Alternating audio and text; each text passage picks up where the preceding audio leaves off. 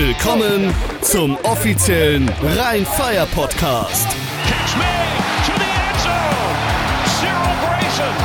Henry, he's gonna pass it. Touchdown. Into traffic. It is caught. Also, da sind wir wieder, äh, der offizielle Rheinfire Podcast mit eurem Host Patrick Hoch und wie immer, in Topform hoffe ich, David Wallen. Immer in Topform. Einen wunderschönen guten Abend, lieber Patrick. Schön, dass wir uns wieder digital treffen.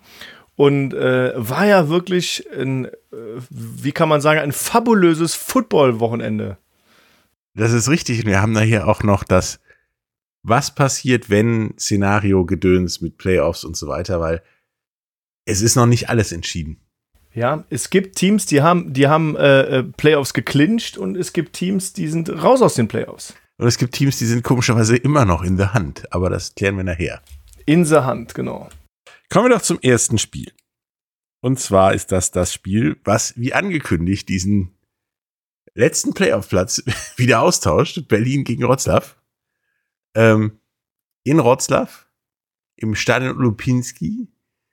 Da gewinnt dann tatsächlich Wroclaw denkbar knapp 15 zu 12. Und es war Was für ein Spiel. bum, bums spannendes Spiel. Ah, mega. Wenn man auf die Statistiken guckt, muss man denken, wir beide hätten gespielt, ne? Hey, was soll das denn heißen? In der Defense meinst Ja, so gut war's. Ja. Nein, ich muss ehrlich sagen, war ein mega spannendes Spiel und es ging immer so ein bisschen hin und her und und ähm, da äh, zeigt sich auch so ein bisschen äh, wirklich die die äh, Qualität auch einer Mannschaft, wie lange man diesen Druck auch aushält, wie lange man dem standhält und, und nach vorne pusht. Und man muss ehrlich sagen, man wusste wirklich bis zum Schluss nicht, schafft es jetzt Berlin, schafft es Wroclaw und ähm, ja, mit quasi auslaufender Uhr hat Alders ja das rettende Field Goal geschossen. Ansonsten wäre das Ding in die Overtime gegangen. Ja, und vor allen Dingen hattest du das Spiel, was du gerade sagtest, wie lange hält eine Mannschaft das durch? Einerseits, Berlin macht die ganze Zeit das Spiel, macht viel mehr fürs Spiel, Ja. hat 244 Total Offen Offense Yards gegenüber 165. Äh, Was beides aber nicht wirklich gut ist, ja. nee, aber auch deutlich mehr Passing Yards mit 186 zu 64. Ähm, versucht die ganze Zeit das Spiel zu machen, versucht Punkte zu machen und Rotzlaff hält einfach stand und haut seinerzeit, seinerzeit die ganze Zeit den Gegner weich, würde ich sagen. Also Hm. Mit dem Laufspiel und wie Wroclaw das angegangen war, wirklich so den Gegner, wie bei dem Boxkampf, den Gegner weich schlagen. Immer schön, ja, Punches oder Schläge auf den Kö- Körper, bis er dann irgendwann den entscheidenden Fehler macht, beziehungsweise zusammenbricht. Und ja, das war dann auch äh, dieser, kurz vor Schluss dieser Fehler. Ja, man muss aber auch sagen, dass Wroclaw in den richtigen Momenten äh, die Turnovers geholt hat. Im ersten Quarter einen grandiosen Pick mit einem ganz, ganz langen Pass. Äh, dann gab es ein Busted Play mit einem Strip-Fumble kurz vor der Endzone. Und ich glaube, das ist genau das, was viel ausgemacht hat. Und dann ähm, hat man auf Seiten der Wroclaw Panther immer so, ich sag mal, die Rückendeckung mit einem super starken David Brosowski, der 24 Laufversuche hatte, insgesamt netto 77 Yards gemacht hat, das ist ein Durchschnitt von 3,2. Das ist nicht richtig gut, aber es ist ausreichend. Ja? Also es reicht immer, um den Gegner so zu penetrieren, das nächste First Down zu holen, auf dem Platz zu bleiben, um, um auch, ich sag mal, sich in die Endzone reinzupumpen und so weiter. Ne? Also das, das ist schon echt gut gewesen. Ja, diese, diese Körpertreffer, sage ich halt. Du wirst halt dadurch nicht fitter, dass immer wieder dann doch es einen Schritt nach hinten geht. Und dann denkst du, es klappt und es geht doch wieder einen Schritt nach hinten. Und so. Das ist halt auch geistig nicht, glaube ich, anspruchslos. Und äh, wie du auch sagtest, Rotzlaff war gefühlt wacher. Die haben halt diese Plays gemacht, die, die Bälle weggeschlagen, wirklich genau das, was man machen muss und nicht angefangen, darüber nachzudenken, was man machen muss. Die waren einfach wacher. Vielleicht auch grundsätzlich, beide Teams haben in der Defense richtig abgeräumt und, und äh, abgeliefert auf jeden Fall. In der Offense kann man sagen, ja, Berlin Thunder, ähm, the, the Gunslinger, äh, Slade Jarman, 23 äh, ähm, Pässe sind angekommen von 51 Versuchen, zwei Interceptions geworfen, 211 Yards, zwei Touchdowns. Ist nicht wirklich gut. Wurde viermal gesackt insgesamt, ja auch für viele Yards. Ähm, jetzt, jetzt muss man einfach mal sagen. Du sagst, es war nicht wirklich gut. Gucken wir mal auf die andere Seite. Ja, genau, da komme ich jetzt gleich zu. Aber Slade Jarman weit unter 50 Prozent. Und jetzt kommt Matthew Vitali mit 8 von 22 und zwei Interceptions und insgesamt 70 Yards, aber auch zwei Touchdowns, wurde allerdings nur einmal gesackt. Das ist schon, ja, darf man das unterirdisch nennen, Patrick? Es war auf jeden Fall Grütze. Also von beiden viel Grütze. Die Grütze war bei Vitali, glaube ich, nur größer. Ähm, keine Ahnung, was da passiert ist. Also ich weiß es nicht. Anscheinend wirklich unglaublich gute Defense, die ja, die das Passplay gestört hat. Ja, und wenn man überlegt, wirklich Berlin 72 Plays, äh, Wroclaw 58 Plays, ist ja jetzt auch nicht wenig, das ist jetzt nicht so total auffällig irgendwie, ja. Aber allein 24 Bälle gehen über Brosowski und Vitelli ist achtmal gelaufen. Äh, dazu, das sind 32 Plays, insgesamt 35 äh, Run-Plays haben wir gesehen und netto 101 Yards. Das ist schon wirklich in Ordnung und eine wirklich sehr stabile Leistung der Berlin Thunder Defense wo man dazu nochmal sagen muss, ja, äh, David Bosowski ist, glaube ich, aktuell der, der heißeste Running Back der Liga. Das ist, das ist richtig. Vor allen Dingen, wenn du dem auf die andere Seite wieder guckst, bei Berlin, einmal 26 von Zimmermann und einmal 25 Yards von Jarman, das war ja. das Laufspiel. 58 Yards insgesamt ist natürlich, hilft dem Quarterback dann auch nicht, ja. Ähm, auch wenn er deutlich mehr Pets oder deutlich mehr, mehr Yards erworfen hat als Matthew Vitali, aber gut. Wenn dann vor allen Dingen diese, die Hälfte davon dieser erlaufenden Yards vom Quarterback selber kommen, ja. merkt man, dass der Typ gefühlt alles machen musste. Ne? Im Receiving Squad ist mir Robin Wilczek und Aaron Jackson mal wieder aufgefallen. Robin Wilczek mit den meisten gefangenen Pässen, sieben Stück für 56 Yards. Der längste Pass, den er äh, gemacht hat, waren, oder der letzten, längsten Pass, den er gefangen hat mit Yards after Catch, waren 16 Yards. Aaron Jackson mit sechs Catches und 75 Yards, aber zwei Touchdowns dabei, die wirklich, wirklich extrem wichtig waren und nicht einfach. Auf der Seite äh, von den Wroclaw Panthers, ja, da kann man nicht viel erzählen, aber es gibt zwei Mann, die haben jeweils nur drei Pässe gefangen, aber jeweils einen Touchdown mit Krupa und Jaczewski, ähm, das ist eigentlich auch in Ordnung. Ja? Da war da war in dem Fall Vitelli genau, hat genau den richtigen Riecher gehabt, aber auch nach diesem Busted Play, äh, wo der Strip Fumble bei Belen Thunder passiert ist, da hat man halt ein kurzes Feld vor sich gehabt. Deswegen konnte man nicht viele Yards machen, aber hat den Touchdown gemacht. Ja, da ging es äh, eigentlich nur in eine Richtung. Also wenn er das Ding vergeigt hättest, wäre schwierig geworden. Ähm, ja, und all das hat das gemacht, was er machen sollte. Ein Field Goal Versuch, aus 25 Yards, der war drin. Mit genau 0 Sekunden auf der Uhr. Ja. Damit war das Spiel gegessen. Während äh, Schenderlein vorher aus 42 Yards äh, ja, nicht wirklich getroffen hat. Also das Schade. Manchmal in der Nähe getroffen zu, als getroffen zu zählen, sagen wir es mal so. Ah, echt interessant. Wie sah es in der Defense aus? Wir haben zwei Mann jeweils im Team mit zehn Tackles. Einmal Rick Baunacke von den Berlin Thunder, wo ich letzte Woche gesagt habe, der ist so ungefähr in, meinem Alter. Shoutout, mein Lieber. Rick Baunacke, 10 Tackles, ein Tackle für Loss. Dahinter Paul Seifert mit 8 Tackles. Äh, und Müren mit 7 Tackles dahinter. Ist schon, ist schon knackig, ja. Also insgesamt Aber es Tackles sind halt im Vergleich nur vier, ja. die so weit oben mitgespielt haben. Auf der anderen Seite sieht das durchaus anders aus mit AJ Wendland mit 10 Tackles. auch. Also der hat da mal wirklich Beton abgerührt, angerührt. Und dann kommt Larry mit sieben, James mit sechs, Newcam mit sechs, Piatkowski mit sechs, Adamczek mit fünf und dann eine ganze Latte mit vier, drei. Ja. Und äh, da muss man einfach sagen, die, die Abwehr hat einfach äh, den Steel Curtain aus Pittsburgh wiederbelebt, sagen wir. Aber mir ist irgendwie äh, Adam Larry noch gar nicht so aufgefallen, die Nummer 25. Ja? Wir haben sieben Tackles, wir haben einen Forced Fumble, wir haben zwei Broke-Ups, wir haben einen Block. Ah, das ist schon, ist schon eine stramme Leistung, ehrlich gesagt. Ja, es war so ein bisschen unspektakulär die ganze Zeit und dann war er da, als man ihn brauchte. Ähm, der Mann ist tatsächlich kein Ami, wie man normalerweise denkt, man mag, sondern Pole. Adam Larry oder Adam Larry, wer weiß. Adam Larry. ich muss auch sagen, AJ Wendland ist ja keine Überraschung mit seinen 10 Tackles. Äh, ein Sack ist dabei für zwei Yards, insgesamt zwei Tackles für Loss. Aber AJ, hast du eben in der Vorbereitung, in einem Vorgespräch zu dem, zu dem Podcast schon gesagt, er hat dieses Spiel, diese Defense da dirigiert und geleitet und, und angefeuert. Ja, mitten im Play hat er wie ein Fußballspieler quasi mit den Händen gezeigt, wo die Leute hin müssen dann flog der Ball dahin und hat es geknallt. Also ja. er hat wirklich. er ist der Dirigent. Aus, aus, der Distanz geklärt, was als nächstes passiert. Und äh, Das hat, äh, hat geklappt und deswegen diese Defense von den Panthers, äh, die ist äh, ganz schön gefährlich, sag ich mal. Ist auf jeden Fall gefährlich. Sah gut aus. Schönes Spiel, sehr spannend.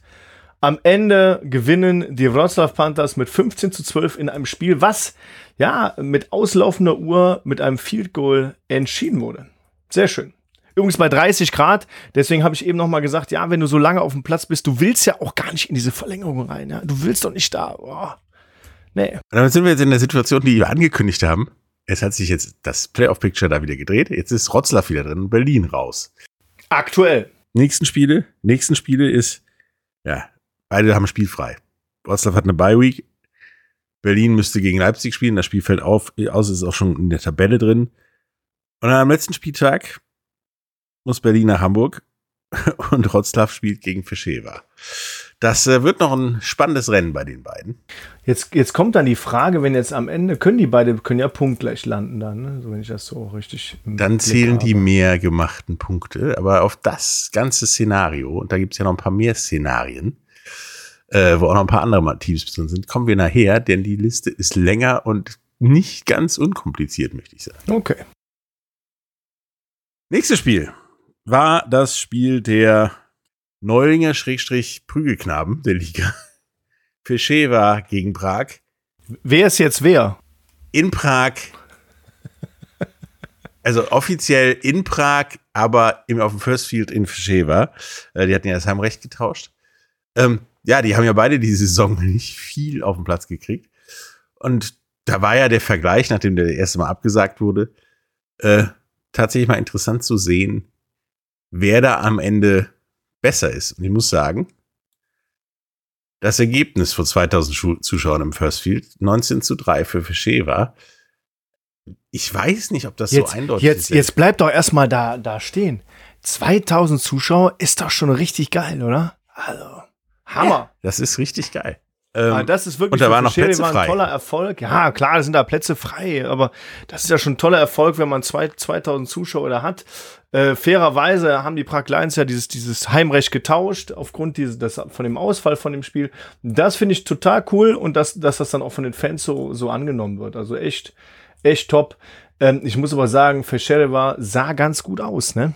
Ja, also beide Mannschaften waren jetzt nicht ganz schlecht und nicht ein Totalausfall, wie man eigentlich gedacht hätte, sondern die waren beide gut und Fischewa hat richtig gut gespielt. Also wenn man sie spielen lässt anscheinend, ist da Potenzial.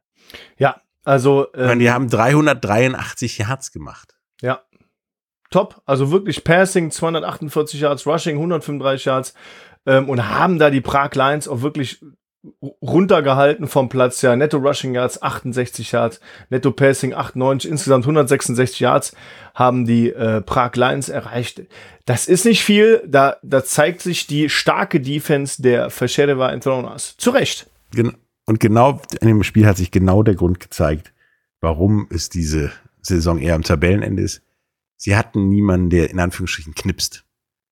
Also 383 Yards und nur 19 Punkte ist halt ein Beweis dafür, dass du nicht niemanden hast, der den Ball in die Endzone bringt, sag ich mal, oder in Scoring Position man dann auch scored. Ähm, Ja. dennoch war das alles andere als schlecht, würde ich sagen. Schlecht war es auf keinen Fall. Also es war ein interessantes Spiel.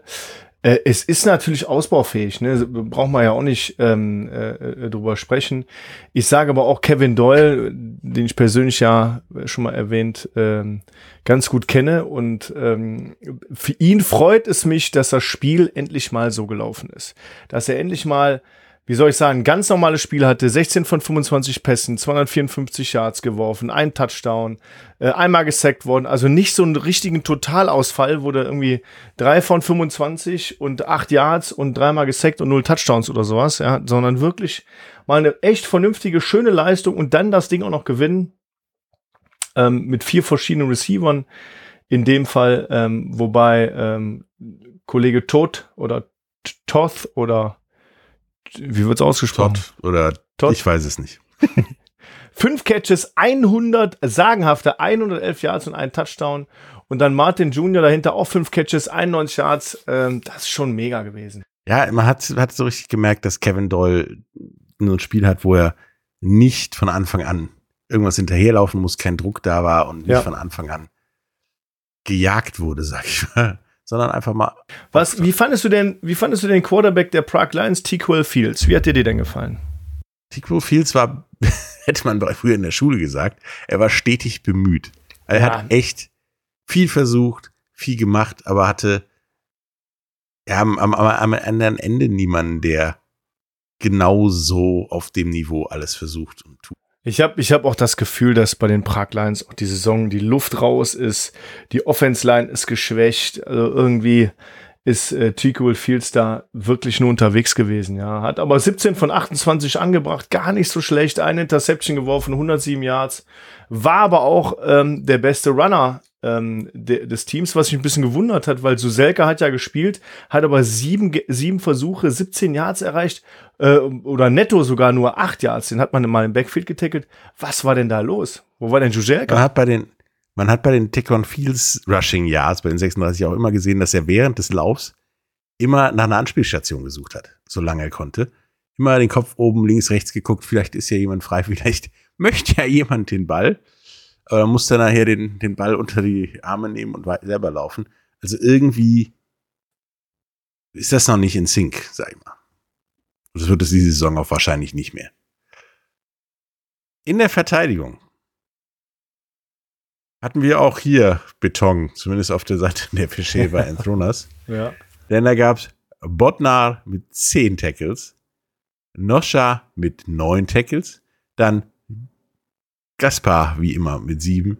Dann Gessan, Reagan mit äh, jeweils sechs Tackles. Die haben richtig Gas gegeben und auch ja, Prag keinen Raum zur Entfaltung gegeben.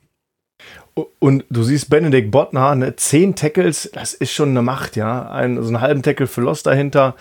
Statistik sagt, es gab keine, äh, keine Broke-Ups und keine Blocks und keine Quarterback-Hurries. Ich habe aber welche gesehen. Wir haben zwei Forced Fumbles. Ich auch. Ähm, da muss der Statistiker vielleicht schon mal ein bisschen dran arbeiten. Aber es war schon gut. Es war wirklich, es war wirklich gut und ähm, es war auf jeden Fall interessant. Es war interessant zu sehen und die Defense war stark. Ja, somit hatte die Offense natürlich schwer. Dass ich, also ich mag aber auch beides. Also ich, äh, ich äh, kann nicht sagen, dass, dass ich das Spiel nicht so gut finde, wenn die äh, Defense sehr stark ist. Deswegen, ähm, das ist schon in Ordnung. Ja, aber auf der anderen Seite hattest du Prags Defensive, da ist ja nichts passiert. Also da kommen zwei Leute zusammen auf zwölf Tackles. Ich weiß auch nicht, aktuell muss ich ehrlich sagen, mit, mit äh, dem Linebacker Attila Ischik, den ich persönlich ja ähm, extrem gut fand. Ich glaube, der war Defensive Player of the Year oder Defensive Rookie Player of the Year von den ähm, äh, Istanbul Rams.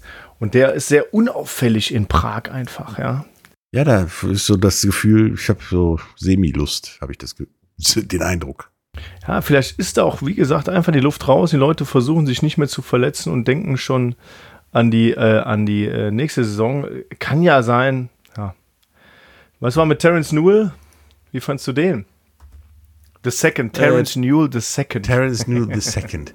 Das war irgendwie auch immer so mit der Handbremse. Also so nicht konsequent genug und vielleicht mal bei seinen Wegen zum Gegenspieler schlecht aussehen oder so, sondern alles auch ja. sehr sicher.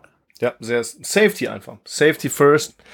Ja, ein interessantes Spiel, vielleicht nicht das spektakulärste Spiel. Am Ende äh, Feschereva im vierten Quarter nochmal 13 Punkte rausgeholt. Gewinnen die Feschereva Enthroners gegen die Prague Lions mit 19 zu 3 äh, auf dem First Field bei einer Attendance, also bei einem, einer Zuschauerzahl von 2000 Zuschauern. Schöne, glatte Zahl, um das mal so zu nennen, aber. Ähm, Was tatsächlich auch zeigt, dass da Potenzial herrscht. Da ist Potenzial, auf jeden Fall. War gut. Ne? Also, wir sehen nächstes Jahr hoffentlich ein weiteres Duell zwischen den beiden. Mal gucken, wie das dann aussieht. Ja. Vielleicht hat, hat der eine oder andere da dann mehr Bock, sag ich mal. Nächstes Spiel. The Battle for Austria. Was war denn da los, bitte? Um, bevor wir irgendwas sagen. Meine Fresse, was für ein Spiel, ey.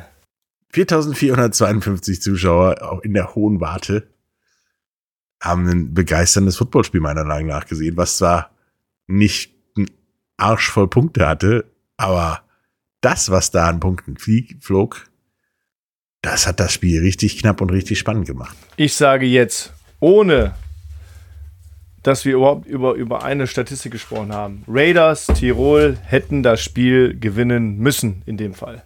Ja, tatsächlich. Also statistisch gesehen hätten sie es gewinnen müssen. Ist aber tatsächlich nicht passiert.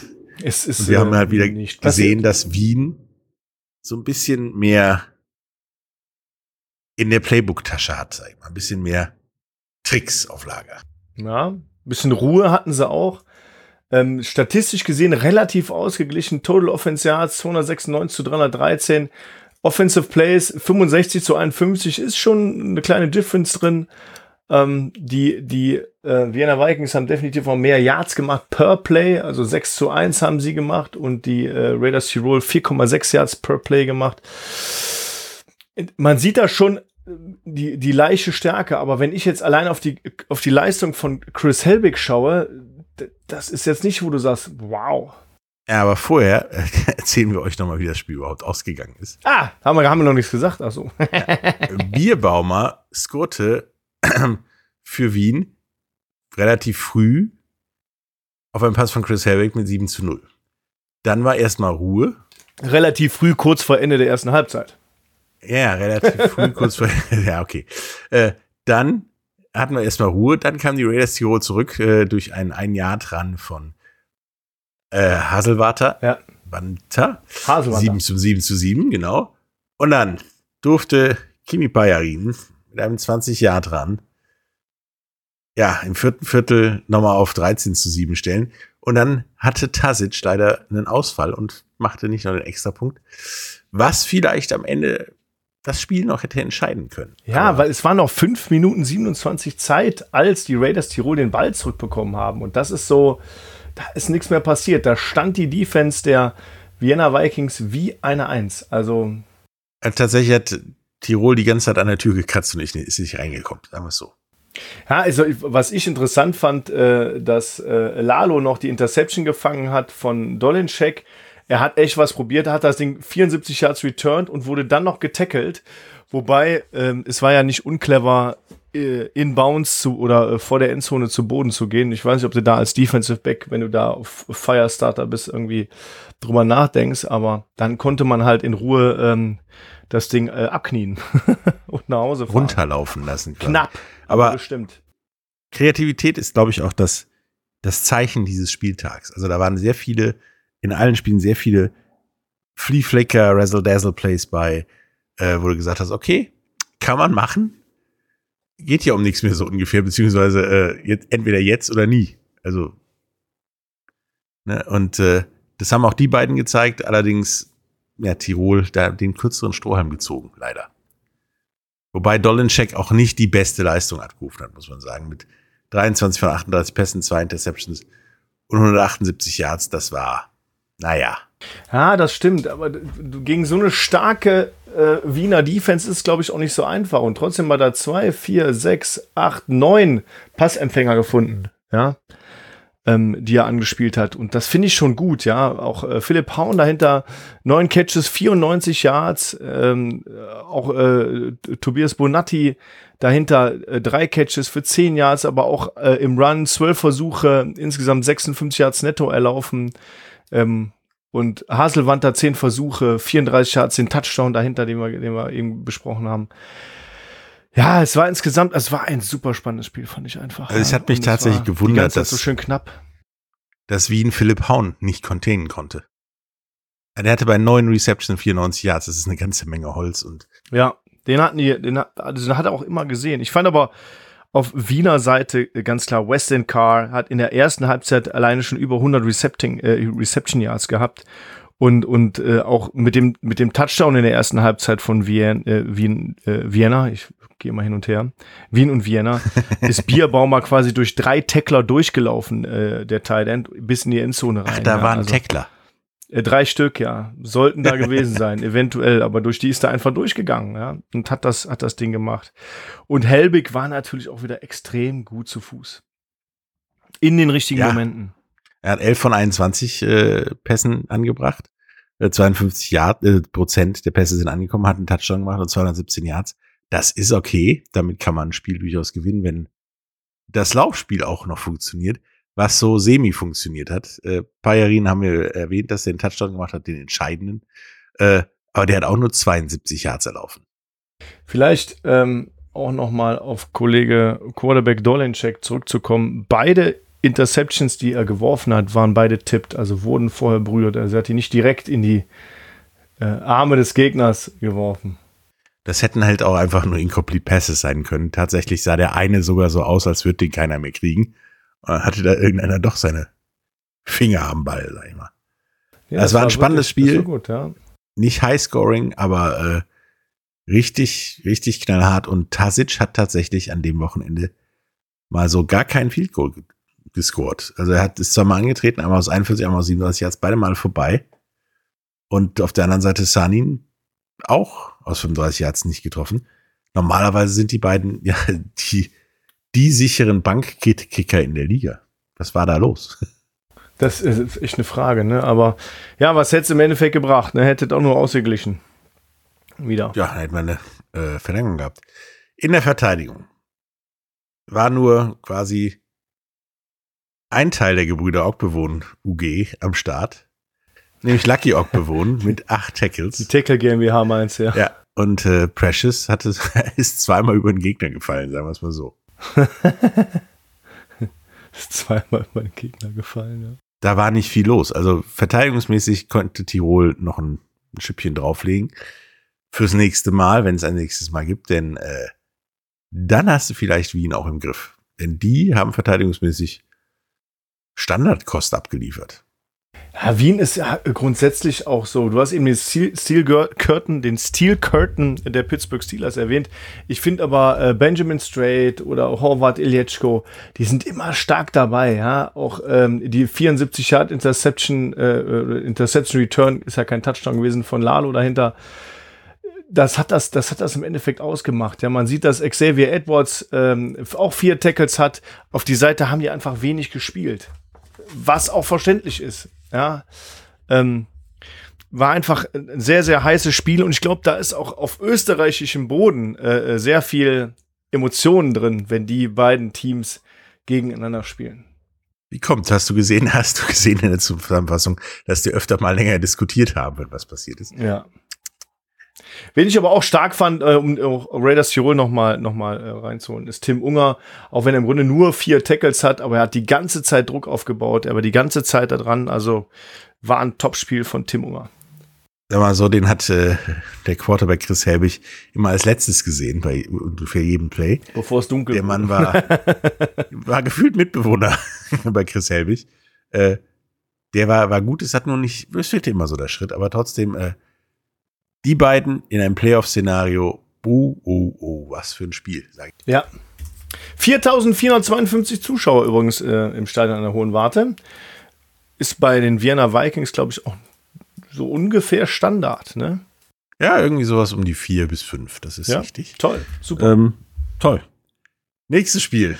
Eine lange Reise für Stuttgart nach Barcelona. Ja, da habe ich mir eigentlich auch was anderes vorgestellt als einen knappen 31 zu 22 Sieg der Stuttgart Ist, über ist eigentlich. Kenyati Allen noch da oder ist er nach Hause gefahren? Ich habe das nicht mitbekommen. Das ist eine gute Frage. Ich habe es auch nicht. Weil ich glaube persönlich, die haben Kenyati Allen noch so in der Hinterhand, falls der Fall des Falles eintritt, der ja passieren kann und sich Riley Hennessy verletzt. Dass man ihn noch mal aus der Zauberkiste holt und sagt, hahaha, er ist noch da. Ja, oder, oder ihn braucht so nach dem Motto, ja, ihr kennt jetzt Riley Hennessy, kennt ihr denn auch Kenyati Allen?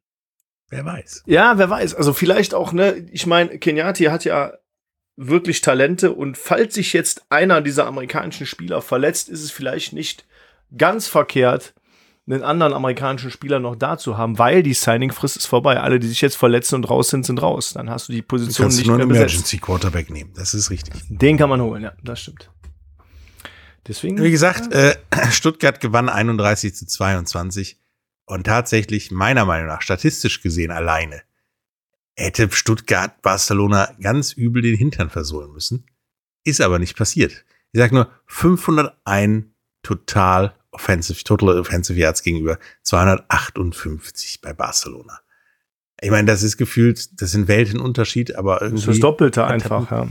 hat das nicht geklappt. Ja, aber ich muss auch sagen, im ersten Quarter oder fast in der ersten Halbzeit war Barcelona ja dran an dem Ding, ja. Es gab Interception, Return, Touchdown. Ja, und so ab dem dritten Quarter ist Barcelona einfach zusammengebrochen. Und äh, da, Selbst da, irgendwie war nichts mehr Barcelona noch ein bisschen dran. Und im vierten Quarter ist halt nichts mehr passiert. Aber wer ist denn überhaupt Niklas Kenda? Oder Kanda? Wer ist das? Wo kommt der denn auf Gute einmal? her? Frage. Das ist äh, der neue Go-To-Guy im Laufspiel bei äh, Stuttgart. Der hat nämlich mal 110 Yards erlaufen und einen Touchdown. Ich habe mich auch gewundert, habe ihn äh, recherchieren wollen und habe ihn auch recherchiert und ihn nicht gefunden tatsächlich. und nicht gefunden. Das ist schon mal gut. Das ist interessant. Er hat ja auch keine, äh, keinen Namen hinten drauf stehen, aber Niklas Kenner ist da schwer unterwegs. Äh, Kai Hunter dahinter mit 14 Tries, äh, 65 Yards netto, einem Touchdown. Das Running Game war einfach vorhanden. 200 Yards laufen gegen die Barcelona Dragons. Nicht übel. Ja, und beide Quarterbacks mit über 60 Prozent der Pässe an den Mann gebracht. Ja. Ähm, insofern, da war schon freies, freies Feld in Sachen Passen. Aber Riley Hennessy hat das mit 300 Yards besser ausgenutzt als Conor Miller mit 245. Äh, allerdings haben beide zwei Touchdowns geworfen. Äh, das Spiel ging primär durch die Luft und dann fehlte bei Barcelona halt so dieses mm, im Laufspiel. Monton nur mit 25 Yards. War das, Naja, war das? prim, primär durch die, durch die Luft würde ich fast äh, ähm, negieren, weil du hast 42 Rushing Plays bei den Stuttgart Search insgesamt und 35 Plays im Passing. Also die Stuttgart Search sind sehr, sehr viel gelaufen. Definitiv. Auch Das sehr ist richtig. Barcelona hätte mehr laufen müssen, dann wäre das vielleicht noch enger geworden, das Spiel, aber ist nicht Ja, passiert. wer weiß, wenn du, wenn du mit deinen drei- 13 Tries, die du versucht hast, nur 24 Yards machst, mm, mm, Wird noch eng, mal kann ich mal sagen. wird eng. Ja. Ich meine, auch im Receiven, äh, Stuttgart, Stuart Jr., 113 Yards, Yannick Meyer, 111 Yards. Ja, Luis Geier, 22 Yards. Und, und Da da wollte ich gerade sagen, und dann so kommt nichts mehr, ne? Louis Geier, ja, ein super Typ, vier Catches, 22 Yards. Aber du hast Yannick Meyer und, und äh, ähm, äh, dann hast Stuart Junior mit 113, 111, das ist schon, boah. Junge, Ja, die waren einfach nicht in den Griff zu bekommen, ne? Beide auch mit dem Touchdown. Ja. Äh, Und auch da hat Spiel. Niklas Kenda zwei Catches gemacht für 18 Yards. das ist richtig. Mann, also der alleine hat 128 Yards gemacht, der Junge. Keine Ahnung, woher der gute Mann kam, aber das war eine super Leistung und wir hoffen, dass wir da noch mehr sehen. Äh, allgemein war das aber ein komisches Spiel, tatsächlich. Also man hatte nie das Gefühl, dass Stuttgart da irgendwas wirklich anbrennen lässt. Aber am Ende war es dann doch irgendwie knapp. Ja, ich bin mal gespannt, wie das mit den Kollegen aus Barcelona so weitergeht, weil das war wirklich keine wirklich gute Leistung. Und ich fand auch so die, die, die, die Körpersprache der Barcelona Dragons hat viel ausgesagt. Da. Meinst du, da war schon so? großartig und ja, ja. Gucken wir mal, kicken wir mal ein bisschen. Ja, so ein bisschen. Aber der, dagegen hat dann, ich meine, da kannst du doch ja als Stuttgart eigentlich mal richtig gegenhalten und äh, den Sack direkt von Anfang an zumachen. Aber das ist auch nicht passiert. Und jetzt kommen wir, kommen wir zur Tackle-Statistik. Mitch Fettig, super Spiel gemacht, hat sieben Tackles. Wer ist denn der Erste bei Barcelona? Luke Lenner mit schnuckligen 10 Tackles mehr, 17. Genau. 17 Tackles. Meine Herren. Ja, und danach war auch mit, waren auch Vera und Slate nur noch mit 8 und 6 dabei. Und dann Brugani mit 5 und dann der Rest so, ja, lief mit.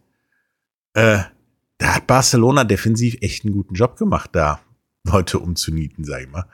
Äh, während Stuttgart da so, ja, lassen wir es mal laufen und greifen dann zum gegebenen Zeitpunkt zu, sag ich mal. Mhm.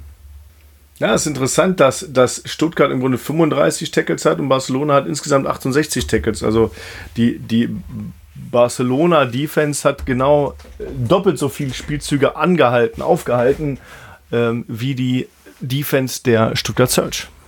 Ja, und wenn dann die Offensive von Barcelona mit, mit, mit Theo Landstrom und Conor Miller mal so richtig in Tritt kommt wie am Anfang der Saison, dann sieht so ein Spiel auch komplett anders aus. Meiner Meinung nach. Naja, kommen wir zum nächsten Spiel. Ein, wie nennt man sowas? Äh, Die Hose runtergezogen, oder? Sagen wir es mal so, es, äh, auf dem Papier hörte sich das an wie, das wird ein Knaller, das Spiel. Auf Ja, dem Feld, ja, musste man dann tatsächlich als Mailand die Hose runterlassen, sag ich mal. Denn man verlor 43, 53 zu 14 in dem PSD Bank Arena vor 5269 Zuschauern gegen die Frankfurt, Frankfurt Galaxy und da war nichts zu holen. Ich muss kurz Tag. die Hand heben und nochmal sagen, 5269 Zuschauer, mega Frankfurt Galaxy. In dem geilen Stadion, was sie da haben, ja. Und jeder, der noch nicht da war, fahrt da mal hin. Dieser, dieser PS, diese kleine PSD-Bank-Arena, das ist mega das Ding. Da passen irgendwie sieben, siebeneinhalbtausend Leute rein und wenn da 5200 drin sind, ist da eine Bombenstimmung. Und ich glaube, wir beide, ja, werden das in zwei Wochen auch erleben oder in anderthalb Wochen. Denke ich ungefähr. mal. Haben wir zumindest vor. Weil ich fahre auf jeden Fall nach Frankfurt runter. Ich freue mich auf das Spiel. Ich gucke mir das an und äh, Patrick wird auch dabei sein. Dann werden wir vielleicht mal ein bisschen im Vorfeld von der Sideline so berichten, mal schauen, was da so los ist. Das ist schon echt richtig geil. Dann hat man aber am Wochenende ein Spiel gesehen, dass sie Frankfurt Galaxy absolut bestimmt haben und irgendwann mit 39-0 geführt haben und dann kamen die Backups aufs Feld.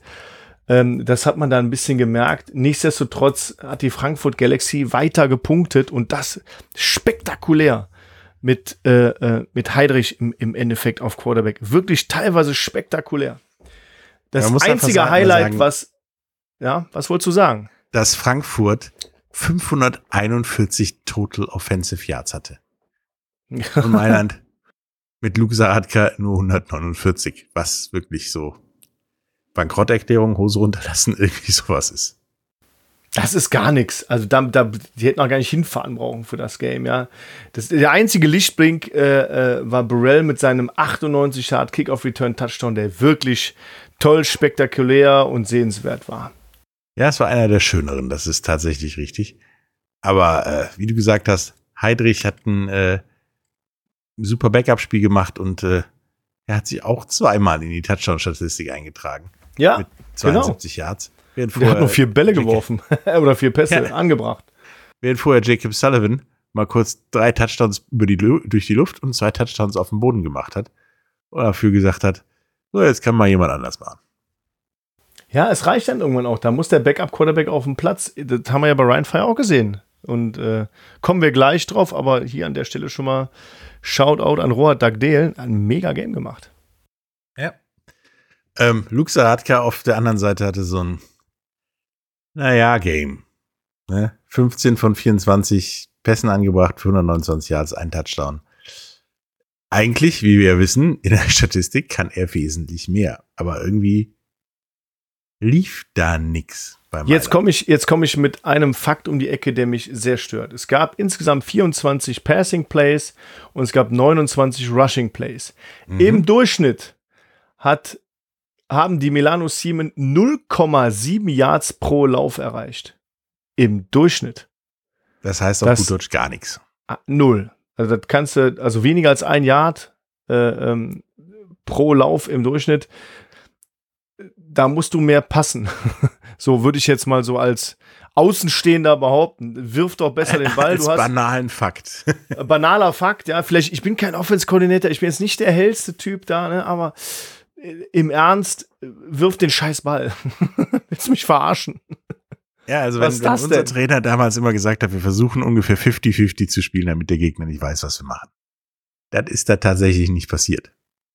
Nee, also man hat wirklich den Fokus aufs Running Game gesetzt, was nicht vorhanden war. Und deswegen verstehe ich es nicht. Das kann ich nicht nachvollziehen. Nee, vor allen Dingen, weil man sechs Leute hat laufen lassen und alle sechs haben nicht wirklich viel gebracht. Ja, das, das war die beiden, zwar die beiden Quarterbacks auch noch ähm, für minus 14 und minus 16.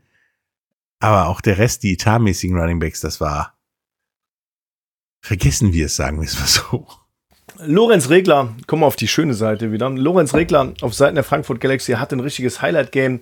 Sieben Catches, 90 Yards und den Triple, den Hattrick, den Touchdown. Drei Touchdowns hat er gemacht, war richtig geil. Ich fand aber auch Reese Horn wieder extrem stark. Sechs Catches, 113 Yards. Und du hast wirklich gemerkt, der ist da, der nimmt die wichtigen Dinge. Der hat ein paar richtig lange, geile Bälle gefangen, genau wie Lorenz Regler. Er hat quasi so Lorenz Regler vorgelegt, sag ich mal. Großen Raumgewinn gemacht, damit dann die kürzeren, mittellangen Pässe äh, bei Lorenz Regler landen können. Und, und jetzt kommt, kommt ein Satz, den werde ich jetzt gleich bei, ähm, bei dem letzten Spiel, worüber wir berichten, nochmal sagen. Wenn du dem Quarterback so viel Zeit lässt dann geht er seine Option durch. Und es gab auch, deswegen hat äh, ähm, Jacob Sullivan auch seine zwei Rushing-Touchdowns, weil er hat Option 1, 2, 3, 4, 5 durchgeguckt und hat ruhig nochmal drüber geguckt, 4, 5, 4, 3, 2, 1 und sich dann gedacht, ja, pff, mh, Drei sah gut aus. Es ist keiner frei. Ich gehe selber. Ja, oder So, so. Und, und die Zeit hatte der einfach. Der konnte da ganz in Ruhe, der, der General auf dem Feld sein, links, rechts, geradeaus, boom, Pass angebracht und fertig. Und das war. Ja. Das Nochmal von vorne gucken und dann eine Entscheidung Statistik. treffen.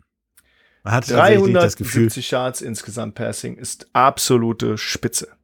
nicht das Gefühl, dass Jacob Sullivan immer so lange gebraucht hat, um den Ball loszuwerden, weil er überlegen musste, was er tut. Da kommen wir nämlich gleich auch nochmal drauf, dass das andere Quarterbacks durchaus das Problem anscheinend haben.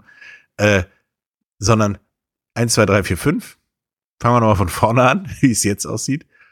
Und machen dann das, was wir machen können. Ja. Also der hatte echt, man sah das auch, wie, wie der Kopf sich bewegte, die, wirklich die. Und wie viel Ruhe er hat. Ne? Er hat ja immer die. Augen sehr weit offen. Ja, er reißt immer die Augen Ja. so auf. Wahrscheinlich so ein bisschen auch Aufregung, aber das ist auch einfach sein Wesen. Er ist halt ein sehr, sehr emotionaler Spieler und man sieht schon, und der stand da wirklich und hat gewartet und gewartet und war, der war überhaupt nicht im Stress. Das war wie im Training. Also.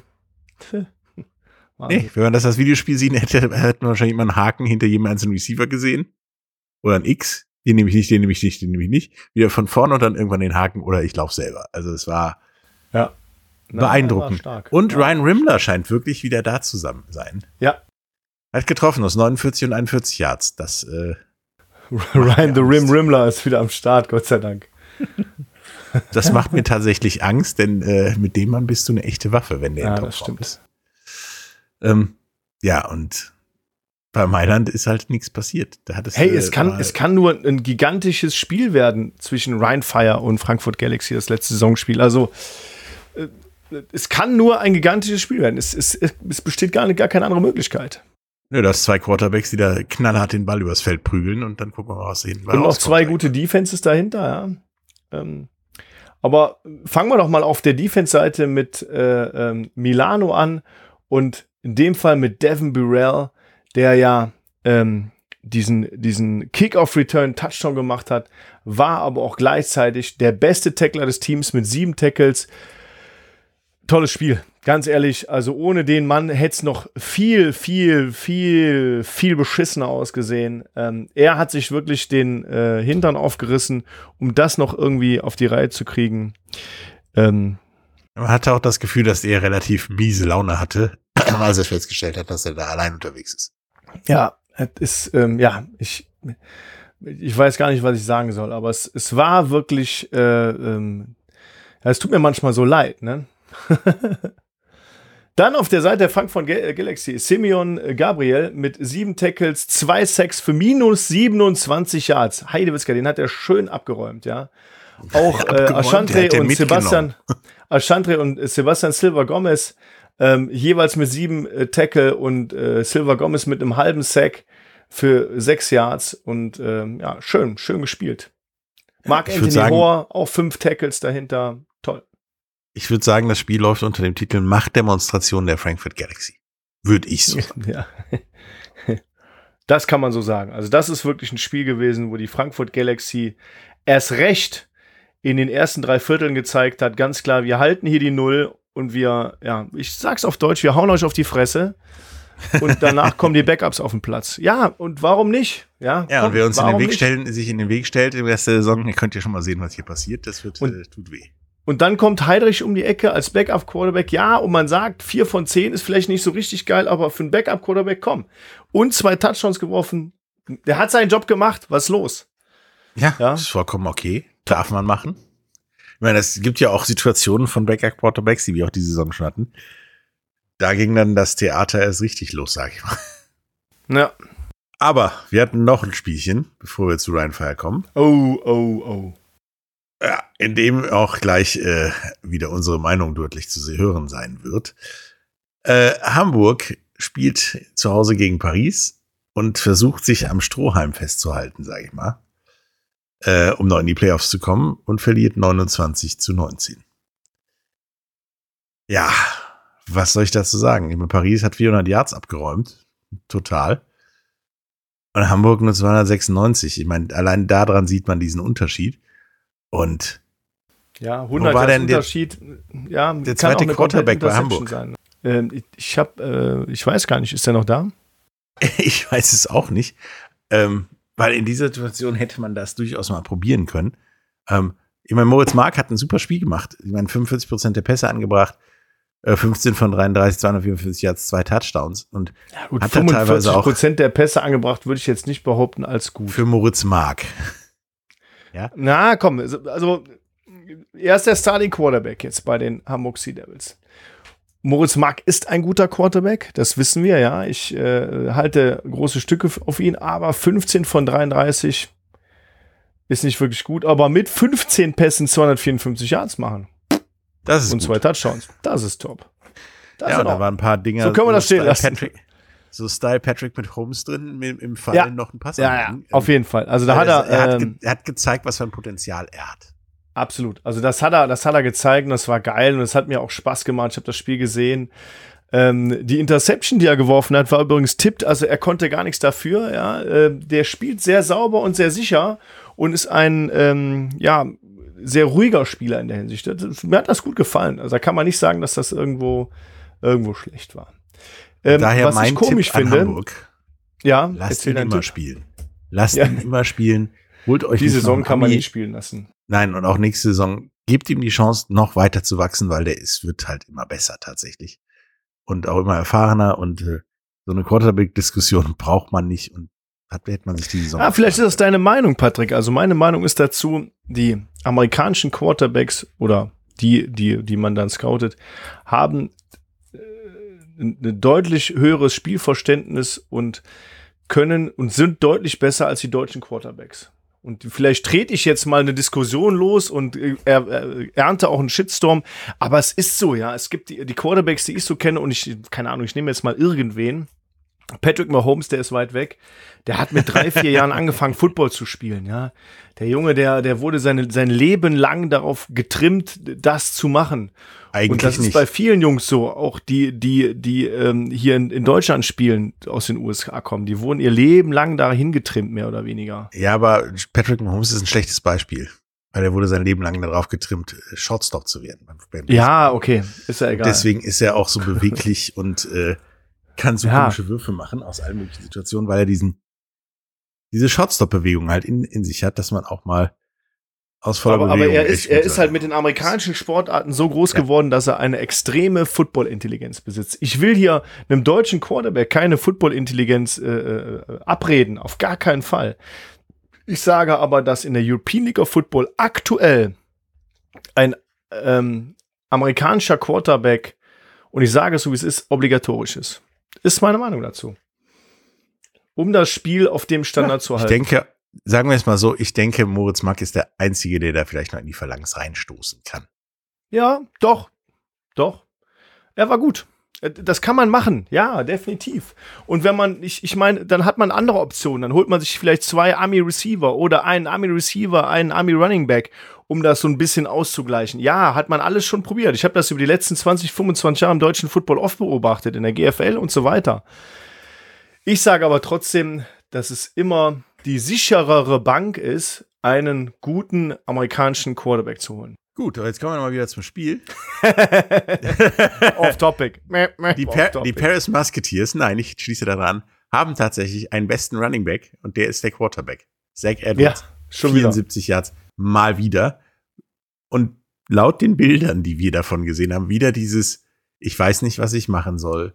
Äh, Mache ich vielleicht das oder nicht? Dieses, die Entscheidung, der Groschen fällt nicht schnell genug im Gegensatz zu anderen Quarterbacks, die wir auch schon erwähnt haben. Er braucht halt viel zu viel Zeit für die Entscheidung und deswegen ja, geht's dann auch manchmal echt in die Hose. Wie, äh, Ja, gibt's denn, gibt's denn da, 24. da die, die Anspielstationen, sind die so frei? Das ist die Frage. Zach Edwards ist ja ein sehr guter Quarterback, wie wir alle wissen. Ähm, ich finde aber, er hat auch im, im Running Backfield mit Bufunda oder, oder Jason Argument, hat er auch einfach keine Unterstützung. Jason Argument ist ja der, der von den Running Backs am meisten gelaufen ist mit sieben Versuchen, hat insgesamt netto 16 Yards gemacht. Und Jason hat, hat ja bei Rheinfire mal gespielt. Ähm, und war auch hochgelobt und ist, glaube ich, auch in der, Öster äh, in Österreich, in der französischen Nationalmannschaft als Running Back. Aber die Leistung, die er dieses Jahr zeigt, da, also das, das ist für mich unterirdisch, ehrlich gesagt. Ich weiß nicht, ob es an der Offense-Line liegt oder am System oder an, an seiner Trainingsbeteiligung, was auch immer, woran es liegt, keine Ahnung. Aber die Leistung rein statistisch gesehen und was er auf dem Feld auch zeigt, ist unterirdisch, auch mit dem Fumble, das er provozierte. Der kriegt den Ball, fummelt es, er fummelt den und damit gewinnst du normalerweise keine Spiele, ja. Das ist richtig. Aber vielleicht ist ja das, was viele über ihn vor der Saison gesagt haben, war, dass er, er tatsächlich schon seinen Zenit überschritten hat. Also das, ja, das kann sein. Das, so. das kann ja sein, ja. Das wirkt teilweise so, ja, in dem Alter muss ich mir das nicht mehr geben, so ungefähr. Ähm, Klar, aber, aber wenn man jetzt, um nochmal zurückzukommen, auf Zach Edwards, der Typ ist ein klares Signing. 24 von 37, ein Interception, ja, 284 Yards, zwei Touchdowns, hat äh, nochmal 74 Yards gelaufen, hat den äh, Walk-in-Touchdown gemacht. Der Typ, ohne den Typ gewinnt Paris kein Spiel. Das ist richtig.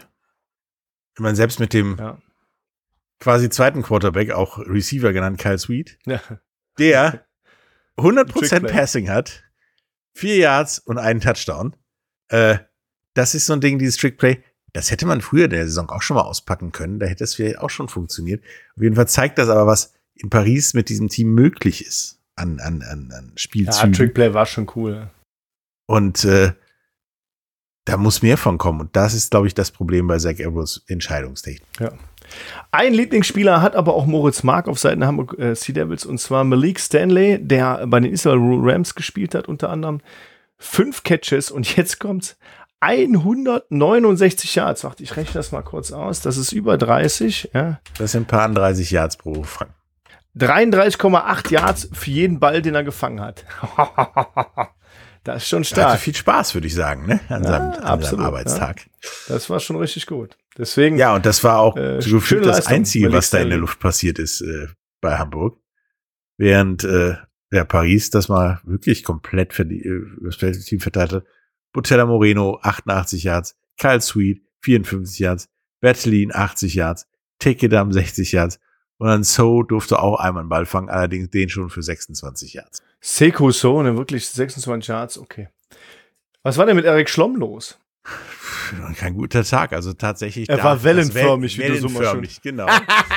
er hat direkt das erste Ding aus 45 Yards daneben ge gelegt.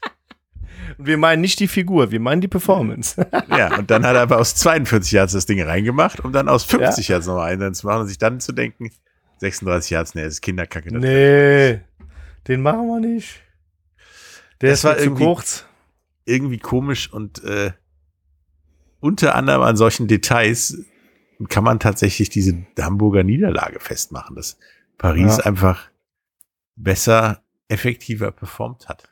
Ich habe auch noch äh, ein Argument für die Niederlage der äh, Hamburg Sea Devils und zwar äh, die, das Argument äh, trägt die Nummer 42 und heißt Dawson Dales mit seinen 15 Tackles anderthalb Tackles für Loss für fünf Yards oder minus fünf Yards und eine Interception für zehn Yards. Krasses Spiel. Ja, zusammen mit Gomis und Flore, gefühlt die drei Musketiere da, da hinten, die äh, haben da einfach mal aufgeräumt und ja, Hamburg da offensiv auch wenig Chancen gelassen.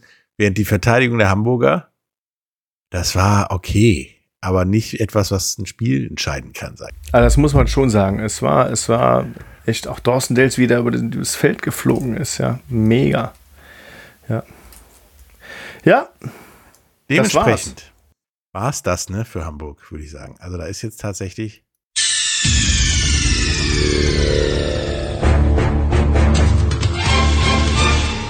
Game over. Auch in Hamburg endgültig Game over. Den letzten Strohhalm, Helmchen, um genau zu sein, hat man nicht halten können, hat man nicht ergreifen können. Das war's die Saison. So. Was ich, was ich ein bisschen schade finde, ist, ähm, ist die Zuschauerzahl.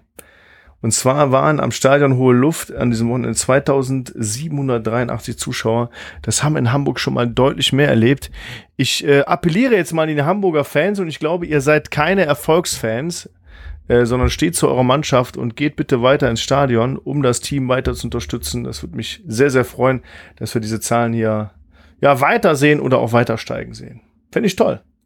Ja, das sehe ich ähnlich. Beim letzten Spiel von Rheinfire in München haben wir in einem Spiel gefühlt zwei verschiedene Spiele gesehen, oder? Ich weiß nicht, was du Ein meinst. knappes und ein sehr deutliches. Ja. Wann hast du Ja. das knappe Spiel gesehen? In der ersten Halbzeit war es durchaus knapper als in der zweiten Halbzeit. Ja, gut, in der ersten Halbzeit war es durchaus knapper, kann man sagen. Ja, das stimmt, ja. Ja, sagen wir mal so, da hätte das Spiel gefühlt durchaus kippen können.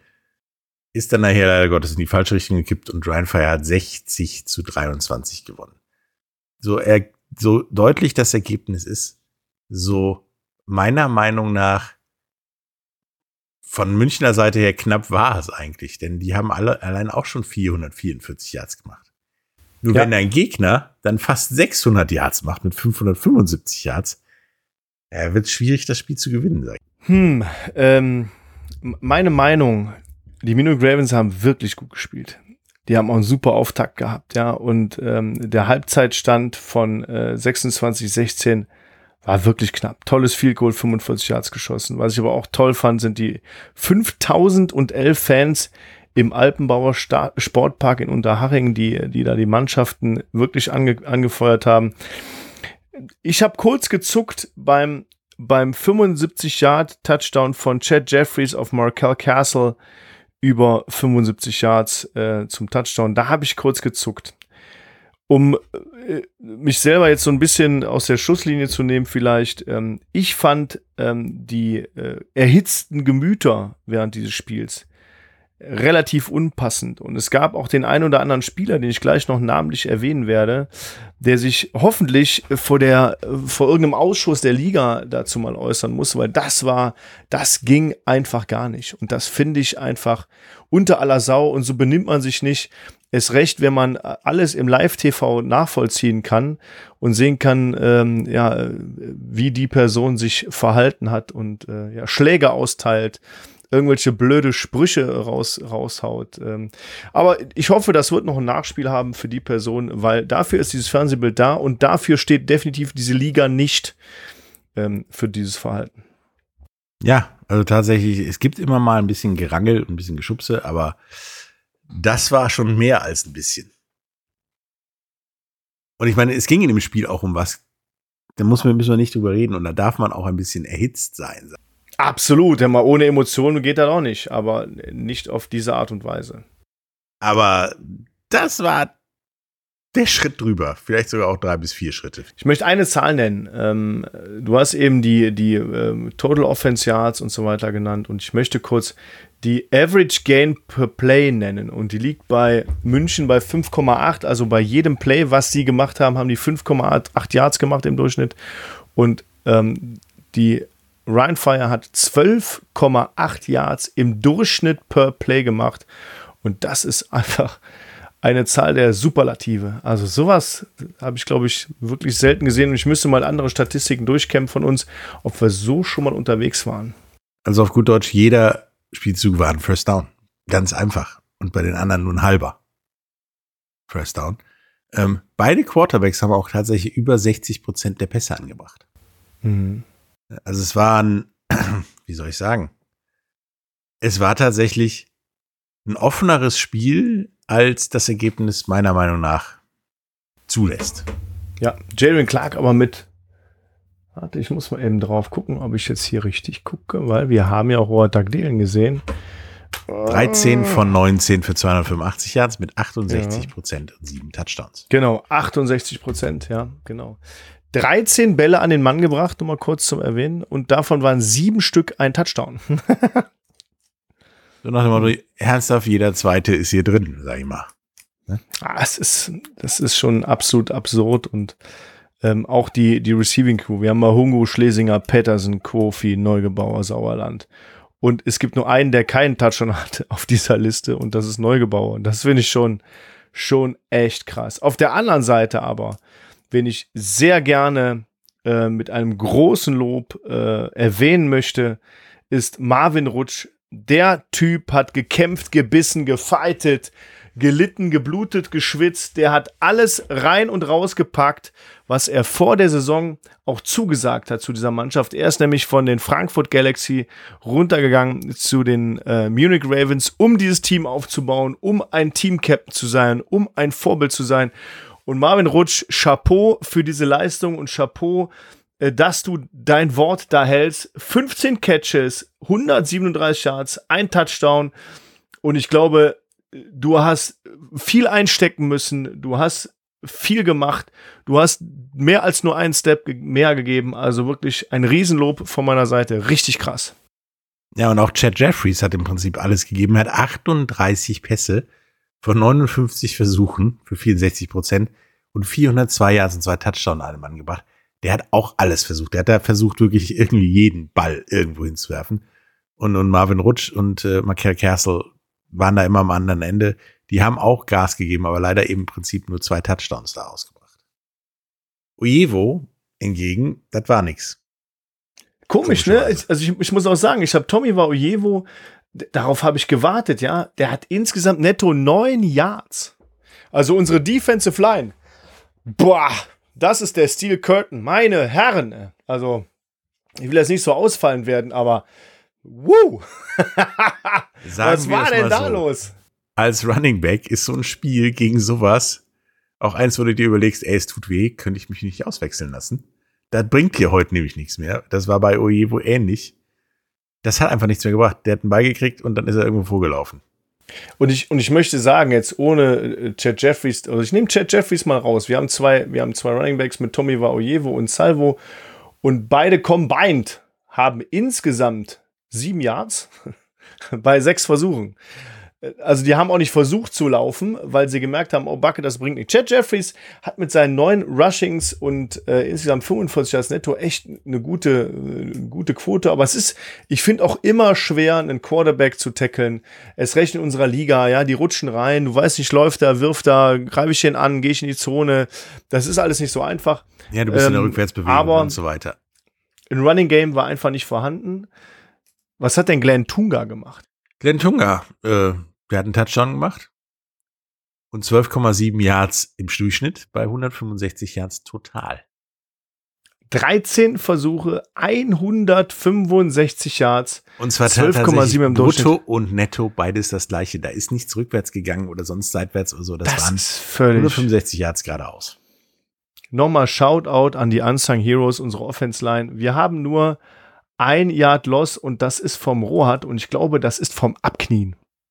Wenn ich das mal Wahrscheinlich. so erwähnen darf. Könnte das ich ist nicht, vorstellen. dass die Offense Line schuld ist. Ansonsten steht da eine klare Null ähm, an Lost Yards beim Rushing. Das ist auch echt geil, ja. Selge Kendos, Tyrone Alexander, alle hatten ihre Chance.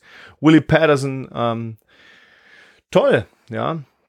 Rohat Dagdelen, um dich nochmal loben zu erwähnen, mein Lieber. Drei von drei Pässen angebracht, 51 Yards, äh, spektakulär, einfach, wirklich spektakulär. Ähm, hast auch noch dein. Ja, und dafür einen, einen für 26, der war echt schick. Ja, genau, der war tipptopp. Zwei Runs gemacht, einen äh, äh, äh, für insgesamt fünf Yards, ja genau. Und der eine war wahrscheinlich dieser Abknier, nennt man dann. Ne? Das äh, muss man leider so. Würde ich mal. Nee, schön gemacht. War toll. Ja, war toll. Kommen wir zur Verteidigung. Ich sag mal so. Ah, warte, ich, ich möchte noch mal. Warte, warte, warte, warte, warte. In München, die haben einen Kicker, ne? Mhm. Sollte man mal einen Blick drauf werfen. Werner, Kollegen Werner. mein Lieber, im ersten und zweiten Quarter drei Field Goals insgesamt, 32, 31, 45 Yards, alle gut. Tip top. Danach durfte sie nicht drauf. mehr ran, weil, weil man Touchdowns machen wollte. Was ja auch verständlich war zu dem Zeitpunkt. Ja. Äh, den Mann, der Mann ist tatsächlich einer, der dich zumindest dazu immer bringt, irgendwie mit Punkten vom Platz zu gehen, sobald du in der Red Zone bist. Also, den kann man durchaus gebrauchen. Wie gesagt, die Defensive. Bei der, bei Ryan Fire, die Defensive, vor allen Dingen die, die Tackle-Statistik. Ist das die längste Tackle-Statistik, die wir die ganze Saison gesehen haben? Sollten wir uns mal, weiß ich gar nicht. Das kann ich sein. Glaube, die ist relativ lang, ja. Ja, acht Leute ist jetzt nicht wenig. Kennen Sie mit, mit zehn Tackles. Und Mario Williams mit acht, der übrigens im Fernsehen gefühlt bei jedem zweiten Spielzug erwähnt wurde. Warum? Weiß ich nicht. Er ist ein guter Spieler. Aber Mal gucken. Flammo Simon 7. Warum, warum wird Omari Williams bei jedem äh, zweiten Spielzug erwähnt? Weil er einfach der beste Spieler dieser Liga ist. Weil er vor allen Dingen Um es nochmal zu erwähnen. weil er ungefähr bei jedem Spielzug auch was daneben stehen zu sagen, mindestens zu sagen hat. Oder da in, in der Gegend dieses ganzen Spielzugs rumläuft. Er ist halt immer da. Also tatsächlich, äh, Till Jansen mit fünf Tackles ist am anderen Ende dieser fünf Tackle-Statistik. Äh, das, äh, Der hat aber einen guten. Hit gelandet. Hast du den gesehen in den Highlights? Heide Witzka, Ja. Till Jansen. Ey, puh. Wo ich Hab ich sehr nur froh darüber bin, ähm, dass, dass Flamur wieder Simon wieder da ist. Und er hat, er hat direkt, äh, ich sag mal wirklich, er hat richtig seinem, dem Spiel seinen Stempel aufgedrückt, hat Druck gemacht, war da. Auch nochmal Shoutout an Marius Kenzie, ja. Er ist ja ähm, auch als Flamur sich verletzt hat in diese Mittellinebacker-Position ähm, nochmal reingerutscht, ja, ohne sein, sein ich, ich würde fast behaupten, Best Buddy Flamur da durchzustarten. Und das hat er die letzten Spiele echt top bewiesen und hat jetzt auch schon wieder zehn Tackles auf der Statistik. Ja, Shoutout an dich, mein Lieber, richtig geil. Also das Hat dich läuft. das mit der Rückennummer Eins. überrascht? Nicht, dass ich auch die 44 mal getragen hätte, Patrick. Ich weiß nicht, ob du die Ich hattest auch. oder Ich deswegen hatte die auch. Ich darauf hatte anspielen. immer. Ja, deswegen, du, deswegen spielst du darauf an. Okay. Ja. Genau. In Münchner Verteidigung, die hatten eigentlich eine ganze Menge zu tun, aber irgendwie ist es nicht auf den Platz gebracht, sag ich mal. ja, Joshua Akena Marquez de Pompal. das ist ein Name, wa? Das war der beste Tackler der Munich Ravens mit Genau. acht. Und dann kommt noch ein Camby mit fünf und dann war es das. Ja, die hatten, äh, die hatten einen harten Tag, die Jungs. Und äh, Junior und Camby äh, hat hat ein tolles Spiel gemacht, aber ich glaube, unsere Offense Line hat die einfach überrannt. Und deswegen erwähne ich auch noch mal ähm, Zirngiebel, einen der Defensive Linemen, der sich einfach daneben genommen hat, wie ich anfangs oder eingangs schon gesagt habe.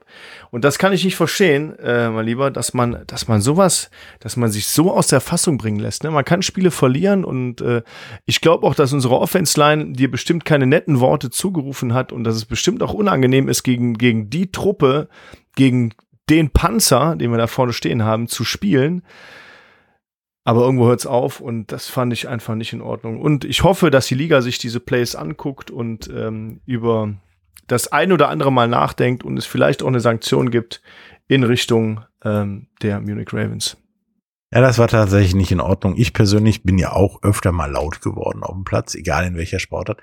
Aber das Schlimmste, was mir passiert ist, dass ich mal vom Platz geflogen bin, weil ich einen Helm in die Bank geschmissen habe. Hm? Tatsächlich war das für die Bank gefährlicher als für alle anderen, aber kam jetzt nicht so gut. Aber Yep. tatsächlich ein bisschen rück zurückhalten. Du hast da schon viel, viel, viel genug zu tun. Mach, mach dich, power dich nicht aus mit so einem Quatsch. Ja, das ist Quatsch. Genau wie du sagst, das ist einfach Quatsch. Ne? Das braucht keiner. Das braucht keiner. Naja, Damit so ist es. Lass uns mal Das Playoff auf die nächste Woche schauen. Genau, Playoff-Picture auch. Oh. Ja, ja, ja. Das Playoff Picture diese so so Woche ist ja um einen Teilnehmer, sage ich mal, ärmer. Und Stand jetzt, wäre jetzt, wären jetzt Playoffs, wäre das äh, Halbfinale, die Wildcard, einmal Frankfurt gegen Tirol. Mhm. Frankfurt übrigens sicher in den Playoffs, die können da auch nicht mehr rausfliegen. Dann äh, auf der anderen Seite das Wildcard-Spiel Stuttgart gegen Wroclaw. Die Gewinner da draus spielen, Stand jetzt, gegen Rheinfire, also Frankfurt oder Tirol. Oh, das wäre, also stell dir mal vor, da kommt noch mal Frankfurt. Oh. Ach Gott. Soll ich Oder dann klicken, um Tirol. eine Spielspannung zu geben? Nee, ich krieg da wieder Herz, Kasper. Ich weiß, deswegen frage ich ja. Und auf der anderen Seite hättest du als Gegner der Vienna Vikings, die auch definitiv im Halbfinale stehen, dann Stuttgart oder Wroclaw. Das wären beides auch knappe Spiele. Also bis jetzt sind die potenziellen Halbfinale Finals wesentlich sexier als jedes Wildcard-Spiel. Jupp. Aber es sind Ähm, noch genug Teams im Playoff-Rennen. In der Hand. in the hand. So, In the Frankfurt sind ja, ist ja in den Playoffs. Aber die können durchaus auch noch den Spot von Rheinfire einnehmen. Indem Ja. sie entweder, äh, also wenn sie jetzt das nächste Spiel auch gewinnen, beide das nächste Spiel gewinnen, also beide genau gleich viele Niederlagen am Ende der Saison haben. Und Frankfurt Ryan Fire mit über 24 Punkten Unterschied geschlagen hat. Dann tauschen die beiden Plätze in dem Playoff-Tree. Dann muss Ryan Fire ins Wildcard-Spiel. Ja, aber dazu muss, muss Ryan Fire dieses Wochenende verlieren. Nee, nicht verlieren, aber Galaxy muss- muss, gewinnen und das nächste Wochenende muss Galaxy Gegen Ryan Fire mehr mit 24 Punkten Punkten. gewinnen als das 9 zu 33. Also die müssten dann schon äh, 34-9 gegen Ryan Fire gewinnen. Mit So mehr als in der- 24 Punkte. Genau. Oh, das, das hast du schön gesagt, ja. Mit mehr als 24 Punkten. So, das ist umgekehrt dann für Ryan Fire. Äh, die sind im Halbfinale sicher, wenn sie alles gewinnen.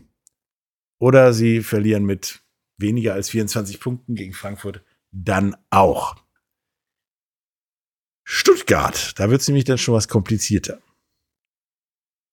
Denn Stuttgart ist auf jeden Fall in den Playoffs. Mit mindestens einem Sieg. Mit einer Niederlage gegen die Raiders, in dem die Raiders ihr letztes Spiel mit mehr als drei Punkten verlieren. Oder Thunder seine letzten beiden Spiele verliert. Oder Wroclaw mindestens ein Spiel verliert. Also da ist noch viel in der Schwebe, sage ich mal. Ja, ja, ja, ja. Genauso die Das klingt Raiders. so kompliziert. Ist es auch tatsächlich, aber es geht sogar noch komplizierter. Die Raiders Tirol sind sicher mindestens in der Wildcard, wenn sie zwei Spiele gewinnen, wenn sie die Search mit mehr als drei Punkten schlagen und die Search weniger als drei Punkte scoren. Ähm, wenn sie nur ein Spiel gewinnen, dann sind sie noch in den Playoffs wenn Thunder beide Spiele verlieren und die Ravens ein oder mehr Spiel verlieren. Ähm, So, jetzt bitte kurze Nachricht von allen, die das sich äh, gemerkt haben. es geht ja noch weiter. Sie sind aber auch in den Playoffs. Gott. Ja, wenn die wenn Thunder oder die Pan und die Panthers oder die Panthers ihr letztes Spiel verlieren und zur gleichen Zeit die Ravens eins der letzten zwei Spiele verlieren. Wenn sie beide Spiele verlieren, die Raiders Tirol, dann sind sie drin, wenn die Ravens zwei Spiele verlieren, Thunder sein letztes Spiel verlieren und äh, ja, das Punkteverhältnis weiterhin für die Raiders Tirol aussieht. Wenn die, Ra wenn die Ravens ein Spiel verlieren, dann, wenn die wenn Thunder das letzte Spiel verlieren, verlieren, äh, während der Punkt des Punkteverhältnisses auf Seiten der Raiders aus Tirol bleibt. Okay, ich So. habe mir nichts davon gemerkt, Patrick. Ja, ich hab's ja da, ich kann's dir ja immer sagen. Und München kann auch noch in die Playoffs kommen.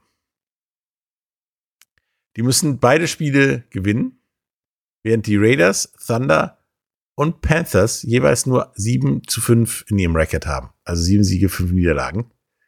Ähm, dann sind die Ravens tatsächlich im Tiebreaker vorne. Also, das ist tatsächlich noch möglich. Und das ist tatsächlich meiner Meinung nach gar nicht so unwahrscheinlich. Nee, das stimmt. Ich glaube einfach, lass uns mal den Sonntag abwarten und dann wissen wir definitiv mehr in Richtung Playoff. Genau. Picture. Bei Berlin und Wroclaw hast du im Prinzip zweimal das gleiche, gleiche Szenario. Beide müssen gewinnen, während der andere verliert und dann ist das Ding gegessen. Ne? Also es ist. War es äh, das mit dem Playoff Picture? Das war das Playoff Picture. Der Rest ist Okay. raus. Also wer es verstanden hat, bitte eine Mail an podcast at rheinfire.eu. Zu Händen. Ich frage das dann nochmal ab. genau. Ich möchte aber Es- noch eine, eine positive Nachricht reinbringen, und zwar eine sehr positive Nachricht. Und wir haben das zweite Mal einen Ryan Fire MVP of the Week in der European League of Football. Und es ist das zweite Mal in dieser Saison Jaden Clark. Einmal in Woche drei und jetzt einmal in Woche elf hat er den MVP-Titel geholt für seine sieben Touchdowns, die er erworfen hat ähm, und die 285 Yards. Und das ist schon echt, ja, top, lieber Jadrian. Hast du Sag mal, gemacht, wenn du ja. solche Zahlen präsentierst, wird es auch schwierig, an die vorbeizukommen, sag ich mal. Bei sowas. Das stimmt. Und da ist mir auch aufgefallen, jetzt nochmal vielleicht in Stuttgart Search, Kenyati Allen war ja auch mal MVP of the Week, äh, vor zwei Wochen. Das ist richtig. Vielleicht, vielleicht äh, sollte man mal drüber nachdenken. Naja, nicht meine Entscheidung. Deine Entscheidung, Halja, aber sind die Tipps für die nächste Woche, Woche Korrekt. 13.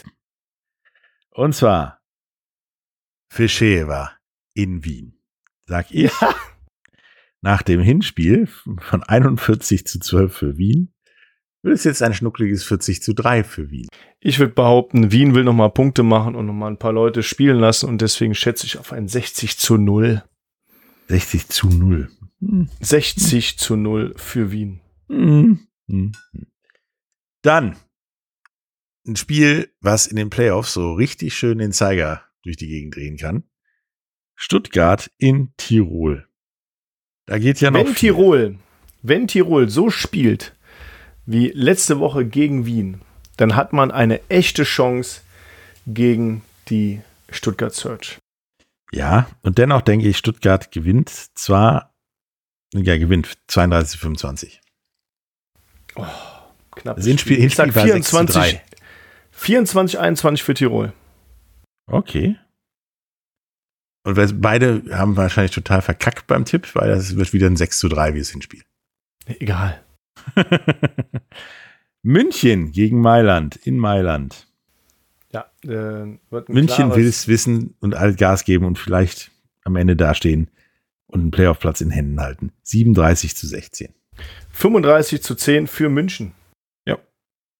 Ich meine, das Hinspiel war ja schon ein Schlachtfest, sage ich mal, mit 56 zu 37. Schauen wir mal. So, Barcelona, Ja, das nächste Spiel ist diesmal äh, in sehr Paris. interessant, dass das diese Woche gespielt wird. Ja. Barcelona in Paris.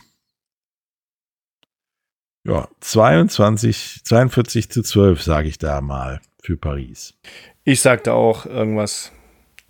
Ja, Es ist schön, dass du irgendwas sagst. ja ich überlege gerade nochmal, aber es, es wird so ein ah, 35-6 für Paris. Ja, irgendwie Barcelona, das ist, hat stark nachgelassen nach dem anfänglichen. Schwach Oh, angefangen und stark nachgelassen. Genau. Prag gegen Köln. Das finde ich sogar ein sehr interessantes Spiel. Das Hm, Hinspiel? Knackig. 23 zu 14 für Köln. Sage ich diesmal ein 27 zu 17 für Köln. Nee, das haben wir als Ergebnis nicht. Ja, 24 zu 17 für Köln. 24 zu 17. Mhm. Dann Frankfurt gegen die jetzt natürlich ein wenig enttäuschten Hamburg Sea Devils. Ja, das kann Ja. nur äh, verrückt werden. Ich glaube halt, nach einem 17 zu 14 im Hinspiel gibt sich Frankfurt diesmal so eine Blöße nicht und gewinnt 32 zu 14. Ich glaube auch, dass Frankfurt sehr deutlich gewinnen wird mit 27 zu 10. Zu 10. Mhm. So, und dann Rheinfire bei unseren Freunden, den Helvetic Guards, die man ja im Hinspiel 51 zu 0 nach Hause geschickt hat im Regen. Bitter. Ich glaube, auch diesmal wird es ähnlich mit 42 zu 7. Ich, äh, vielleicht meine Meinung dazu, wenn die jemand hören möchte. Ähm, äh, das wird so ein Spiel, wo du versuchst, schnell viele Punkte zu machen, damit die Backups auf dem Platz können. Und Spielpraxis Das sammeln. geht ja meistens in die Hose. Ja, sowas geht oft in die Hose, das stimmt. Ich glaube auch, dass, dass ähm, die Helvetic Guards auch um Silas Nesita äh, ein Wörtchen mitreden möchten. Ist auch eine lange Anfahrt, bla bla bla bla bla. Trotzdem in 45 zu 7 für Ryan Fire. Also drei Punkte mehr als ich. Sis, sis, sis. Sis, sis, Das wird die Woche 13. Ja, das wird die Woche 13. Mal gucken, äh, ob wir da im Tippspiel ein bisschen aufholen können. Ähm, wer weiß. Was machen wir am Wochenende? Wir sind nicht Mal in der. Lidl Arena. Wir beide. Nein, ich bin leider Sondern- nicht da, obwohl ich morgen in die Schweiz fahre und bis Samstag dort bleibe, aber Sonntag nicht dort bleiben kann. Aber dafür bist du Sonntag in Benrath beim Junior Bowl. Das ist korrekt. Da Und wir darauf möchte man natürlich nochmal hinweisen. Also, wir sind am Sonntag beim Junior Bowl in Düsseldorf-Benrath. Dort spielen die Düsseldorf Panther U19 gegen die Berlin Adler U19 in der GFL Juniors um den Titel. Es ist eine Wiederholung des Finales von letztem Jahr und Düsseldorf ist amtierender deutscher Meister und hat die ganze Saison wirklich, boah, wie kann man sagen, nicht nur dominiert, sondern alle anderen Mannschaften, ich würde, man kann es glaube ich so sagen, deklassiert. Und jetzt kommt es im Finale gegen die Berlin Adler nochmal zum Showdown und da bin ich echt gespannt. Schaffen die Düsseldorf Panther es, die Berlin Adler zu schlagen? Viele sagen, ja, alle Wetten gehen in Richtung Düsseldorf, aber die Berlin Adler haben da natürlich ein Wörtchen mitzureden. Und Patrick und ich werden vor Ort sein. Ich werde auf dem Feld ein paar Interviews geben. Es werden viele Leute auch von Rheinfire da sein. Auch alle Rheinfire-Fans, die jetzt ähm, hier zuhören. Kommt doch vorbei äh, ins Stadion noch Benrad. Unterstützt die Jugend. Äh, schaut euch da schon mal vielleicht oder teilweise ähm, Jungs an, die eventuell nächstes Jahr schon oder übernächstes Jahr oder danach das Jahr bei Rheinfire spielen können. Ähm, schaut euch die mal an und ähm, kommt vorbei. Es wird ein riesen Footballfest. Bernie wird da sein. Ähm, das wird cool. Ja, wir sind da. Wir sind wieder wie immer zu jedem Blödsinn bereit. Äh, und wollen ein gutes Spiel sehen eigentlich. Hast du, hast du Uhrzeiten? Sonst gucke ich noch mal schnell rein.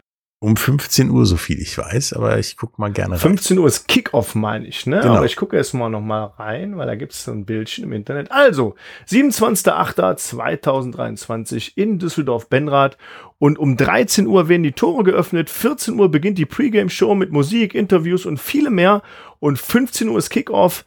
Ähm, Tickets gibt es aktuell zu kaufen und sind auch wirklich, äh, ja, da kann man nicht sagen, dass die teuer sind, ne? Ähm, sind erhältlich online. Genau, also ich glaube, ein Zehner kostet dann ein Ticket. Sind erhältlich online. Also greift zu. 40 Prozent aller Tickets sind schon verkauft. Ja, ähm, ich würde mich sehr freuen, euch am Wochenende beim Junior Bowl zu sehen. Ja, ich mich auch. Und wir beide sehen uns nicht nur am Wochenende beim Junior Bowl, sondern sehen uns auch nächste Woche wieder. Und ihr hört uns nächste Woche wieder, wenn wir vielleicht ein einfacheres Playoff-Picture haben als dieses Ja. Jahr. Das ist wohl so. Patrick, danke.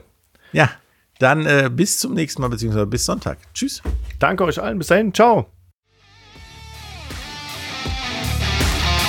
Das war der offizielle Rhein-Fire Podcast. Bis zum nächsten Mal. Alle News, Tickets und Merch findet ihr auf rheinfire.de.